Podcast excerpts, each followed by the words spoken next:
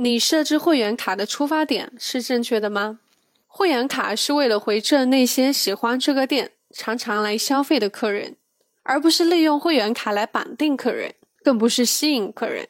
坦白讲，一个不了解、不喜欢你家小店的客人，会员卡打多少折扣也不会有吸引力；而一个喜欢你的人、常常光顾的客人，我们当然应该用便宜的价格和持续优质的服务来报答他。同样是推出会员卡，这两种出发点截然不同，但出发点不一样，会导致完全不一样的做法。所以，你设置会员卡的出发点是什么呢？欢迎大家留言交流。以上是今天的内容，欢迎你的收听，我是海恋，期待下次与您分享。